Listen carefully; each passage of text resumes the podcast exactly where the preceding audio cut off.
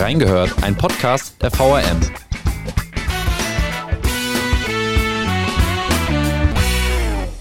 Und dieser Zebrastreifen oder Gaystrich nenne ich es, wenn das bald wieder gereinigt wurde und ich da langlaufe, dann, dann werde ich da drauf pissen.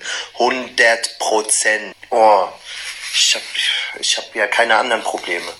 Ich weiß nicht, wie viele Probleme dieser junge Mann, den ihr gerade gehört habt, sonst noch hat, aber eins ist gewiss, seit dem Christopher Street Day in Wiesbaden hat er noch ein ganz dickes Problem mehr, denn seine queerfeindlichen Aussagen vor dem CSD, die er in einem Instagram-Video verbreitet hat, die wurden nämlich angezeigt und nun droht ihm ein juristisches Nachspiel deswegen. Und das war nicht der einzige Vorfall. Deshalb spreche ich heute mit Lokalreporterin Julia Enderton über die Geschehnisse rund um den CSD, aber auch darüber, wie die LGBTQIA-Plus-Community in Wiesbaden aussieht und auch über das Thema homophobe Amtsärzte. So viel kann ich schon mal anteasern und damit begrüße ich dich hier im Studio, Julia. Hallo. Hallo, Dominik. Ja, ich habe ja eben schon dieses skandalöse Video angesprochen. Kannst du uns ein bisschen Kontext geben, wie es dazu kam? Ja, furchtbar, dieses Video. Ich glaube, da sind wir uns alle einig. Ähm, es ist entstanden im Vorfeld äh, des Christopher Street Days, wie du ja schon gesagt hattest. Da wurde nämlich kurz davor in der Burgstraße hier in Wiesbaden ein Zebrastreifen zum Regenbogen-Zebrastreifen als Symbol der Solidarität mit der Korean Community in Wiesbaden. Der Zebrastreifen war ein paar Stunden lang bunt. Nachts war es dann nicht mehr, weil dann ähm, Menschen den Zebrastreifen mit schwarzer Farbe beschmiert haben. Bekritzelt. Und zeitgleich dazu ist ein Video aufgetaucht, was du ja gerade eben äh, zitiert hast, ähm, wo sich ein, ein, ein Torwart, ein Fußballer leider in sehr hässlicher Art und Weise darüber ausgelassen hat, also diesen Zebrastreifen als Aufhänger ähm, genutzt hat, um gegen die queeren ähm, Wiesbadener zu hetzen. Ja, und er spricht dabei eben von einem Gay-Strich und ähm, möchte, dass dieses Zeichen für Toleranz und Offenheit, dem er mit Intoleranz begegnet, noch geschändigt wird. Und es ist einfach ein wahnsinniges Video, wenn man dann auch am Ende die Aussagen nochmal zur Rande zieht, wo er sagt, dass Homosexuelle und alle anderen Personen doch froh sein sollen, dass sie nicht wie in anderen Ländern verfolgt und nicht aufgeschlitzt werden. Also das ist ja einfach Wahnsinn. Ähm, ich glaube, es gab auch ein Entschuldigungsvideo, aber da muss man Entschuldigung einklammern, weil es am Ende hieß von wegen, ja, äh, ich hoffe, dass das trotzdem weiter beschmutzt wird und und und. Deshalb dabei wirklich eigentlich kein Funken Reue zu spüren. Du hast es aber angesprochen, äh, dieser, dieses Zeichen, was die Stadt setzen wollte vor dem CSD, wurde beschmutzt und da gab es ja auch noch einen zweiten Versuch, weil das war ja einmal, glaube ich, von der Nacht von Mittwoch auf Donnerstag und dann nochmal Donnerstag auf Freitag. Was ist denn da passiert? Ja, das ist richtig. Ist unfassbar, aber er wurde dann in der Nacht darauf erneut beschmiert. Also quasi nochmal genau dasselbe. Da hat man aber immerhin einen jungen Mann dabei ertappt. Ähm, den erwartet jetzt auch, als Strafanzeige ist erstellt, eine juristische Verfolgung. Ähm, damit das dann aber nicht mehr passiert, haben die Wiesbadener dann zusammengehalten im Vorfeld auf den Christopher Street Day, der dann ja am Samstag stattfindet. Das heißt, äh, stattfand. Das heißt, der Zebrastreifen wurde natürlich gereinigt, klar. Damit er dann aber nicht wieder in so einer Nacht- und Nebelaktion heimtückisch beschmutzt wird, gab es äh, Meldungen ähm, aus der Wiesbadener Bevölkerung, die vorgeschlagen haben, dass sie der Nachtwache übernehmen. Und sogar der, der Leiter vom, vom Ordnungsamt ähm, hat zusammen mit seinem Sohn da Wache geschoben, dass da wirklich nichts passiert ist.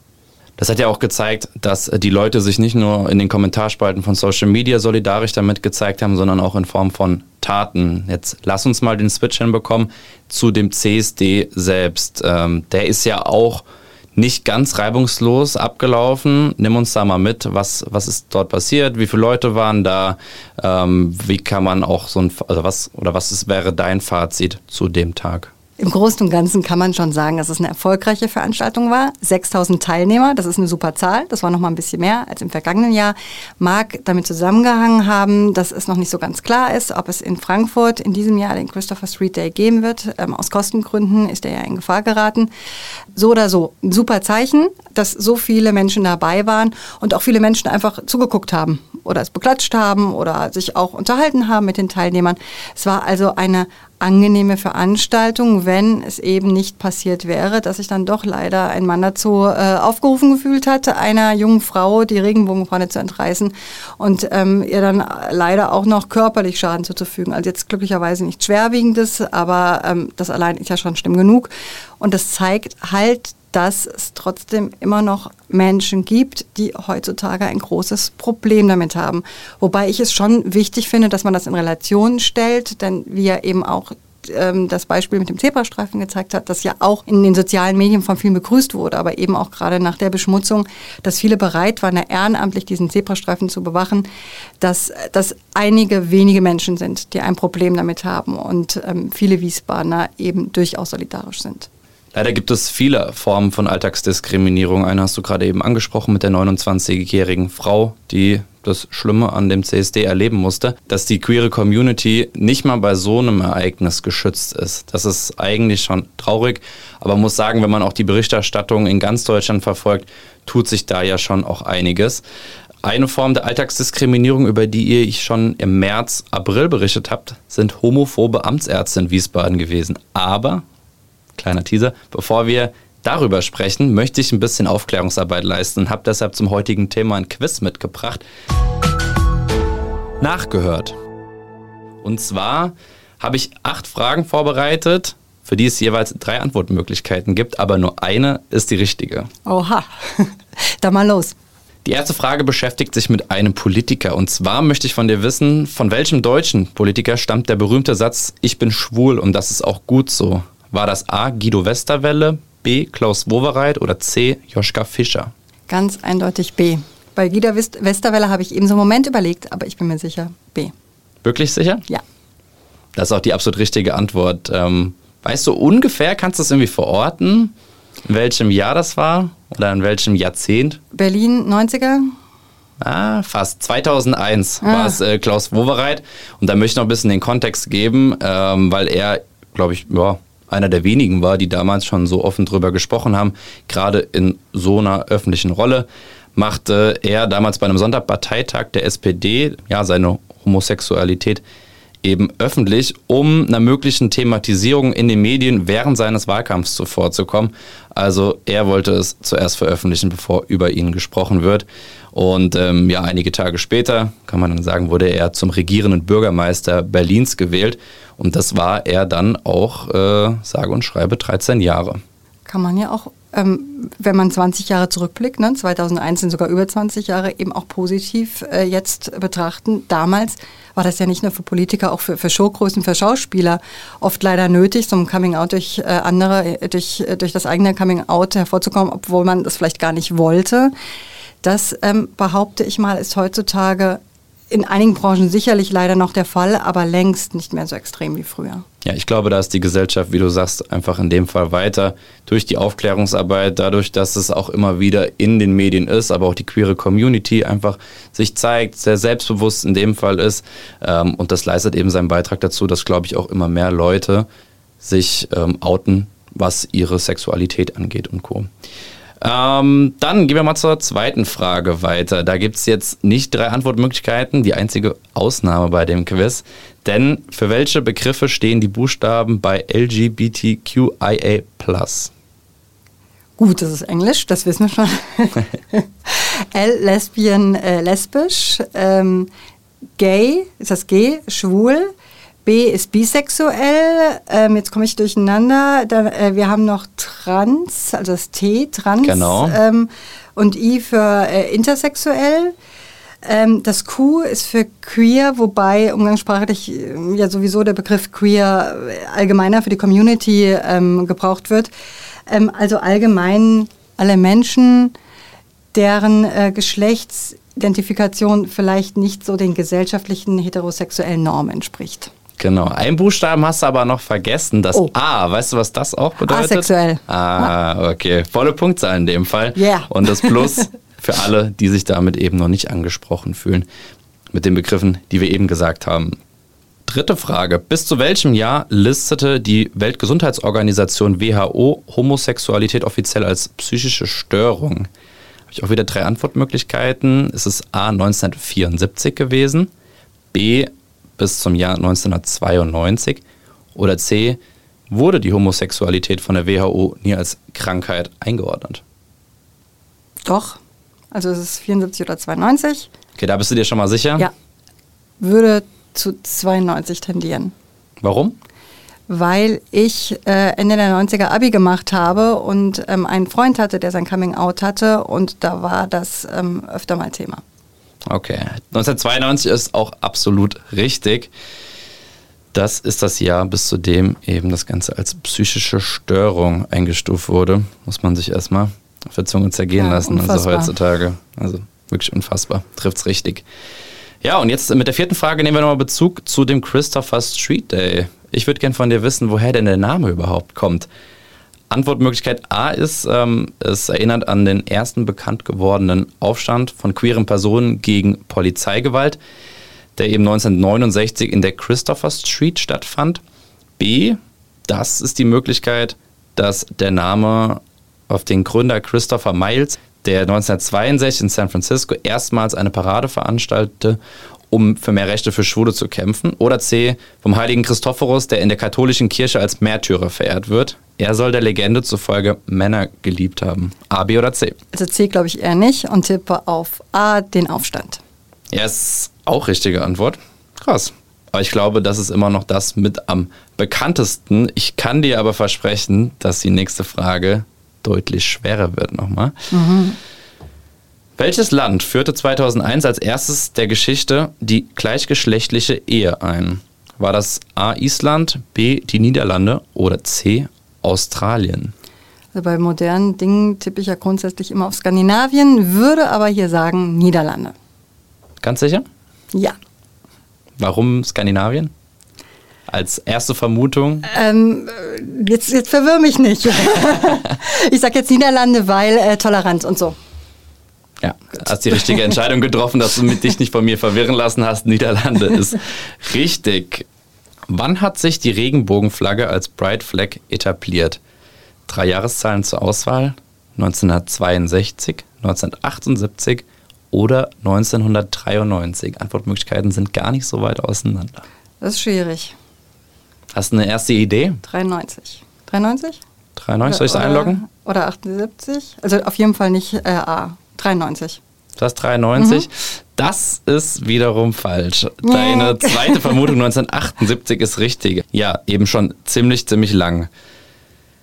Jetzt gehen wir mal in die modernere Zeit, weg von 1978. Und zwar, wie heißt das erste Gay-Dating-Format im deutschen Fernsehen? Jetzt sind deine Trash-TV-Skills gefragt. Oh. Na dann. Ist es Are You the One oder Prince Charming oder Boy Meets Boy?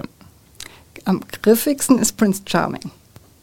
Wobei man dann natürlich auch überlegen kann, ne, ob, ob das dann nicht doch so sehr in, in, in eine heterosexuelle Mann-Frau-Richtung geht. Boy meets Boy finde ich auch gut, aber weil griffig, ähm, B, Prince Charming. Prince Charming? Das ist auch die richtige Variante. Und zwar läuft seit 2019. Hast du schon mal reingeguckt? Nein. ich gebe zu, Weil die, die nein. Antwort kam so wie aus der Pistole eigentlich geschossen mit Prince Charming. Das war gut geraten. Das war gut geraten. Wahrscheinlich ein gutes Bauchgefühl. Ja, eben seit Ende 2019 die erste schwule Do Dating, die erste schwule Dating-Show in Deutschland ähm, und ist eben internationaler Ableger der US-amerikanischen Sendung Finding Prince Charming aus dem Jahr 2016. Sieben Fragen sind rum, sechs hast du richtig beantwortet und eine habe ich noch.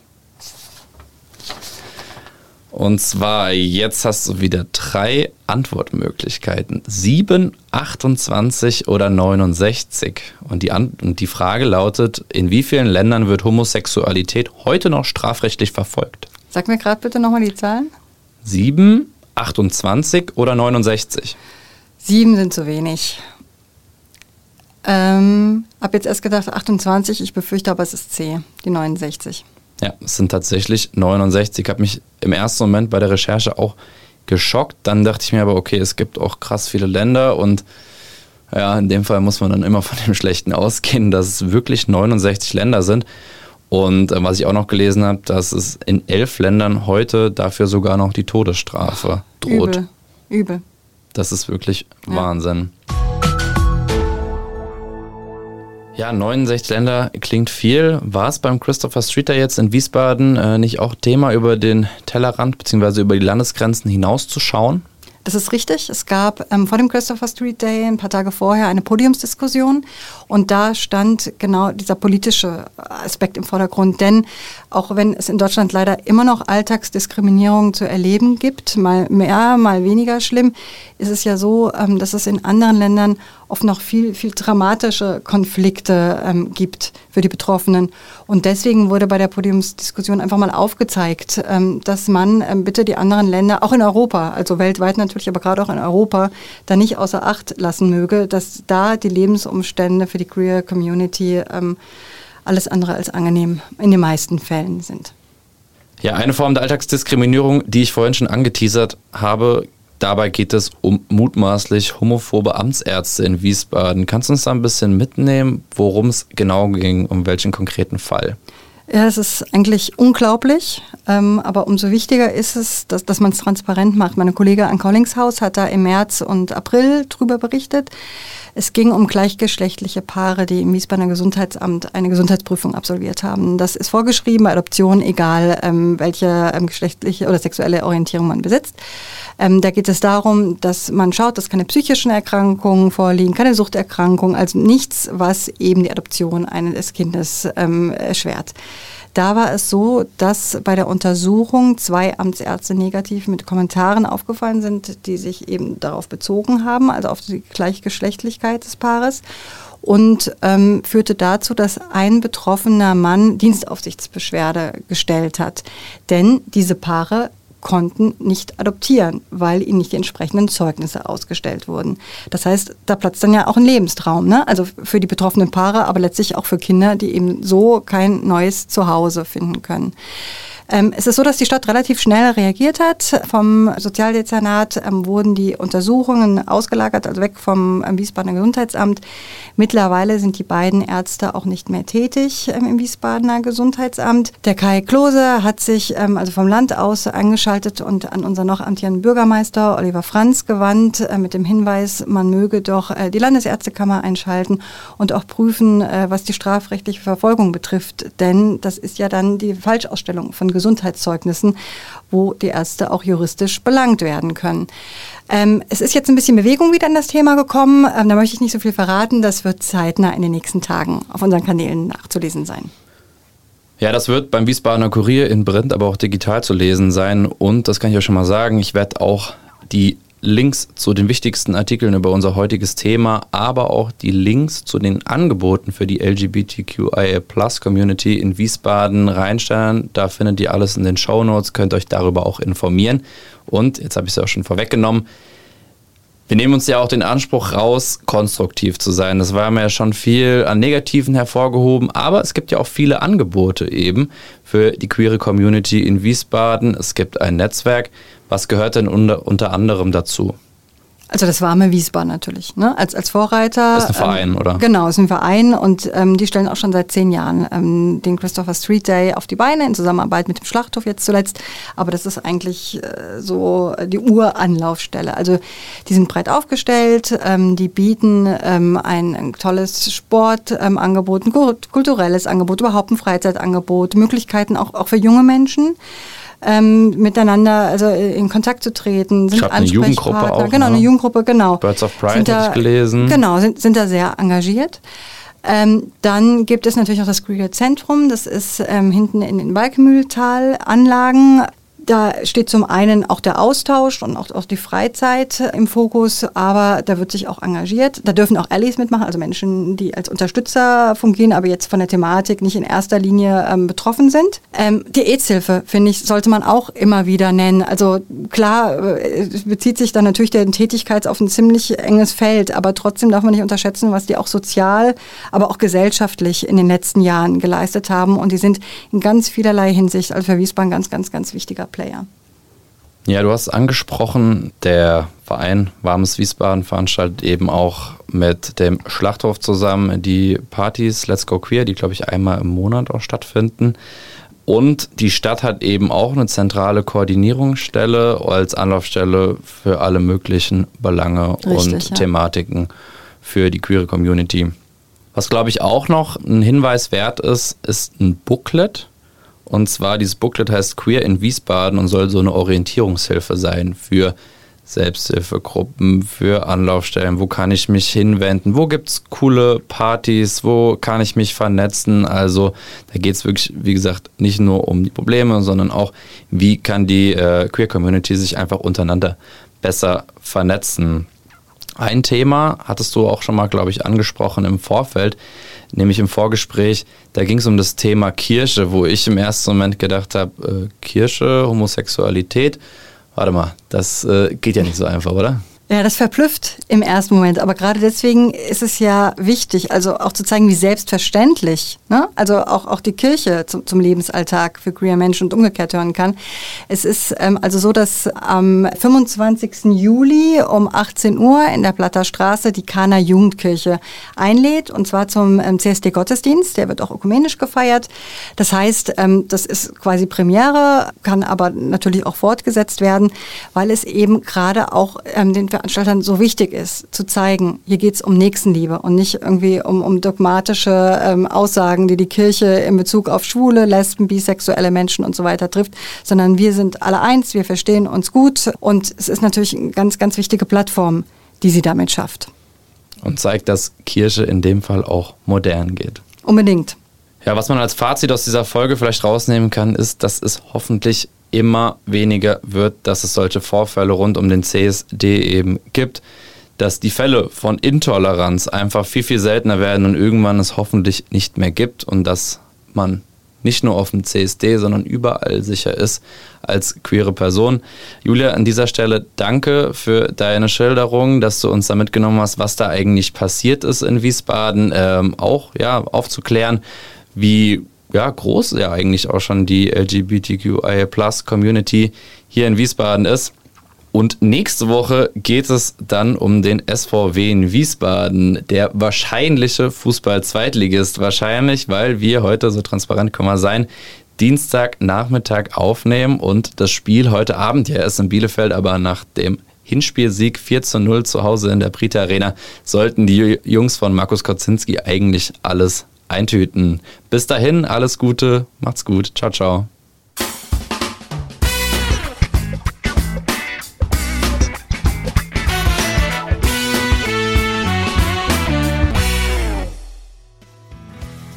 Reingehört ist eine Produktion der VRM von Allgemeiner Zeitung, Wiesbadener Kurier, Echo Online und Mittelhessen.de. Redaktion und Produktion die VolontärInnen der VRM. Ihr erreicht uns per Mail an audio.vrm.de.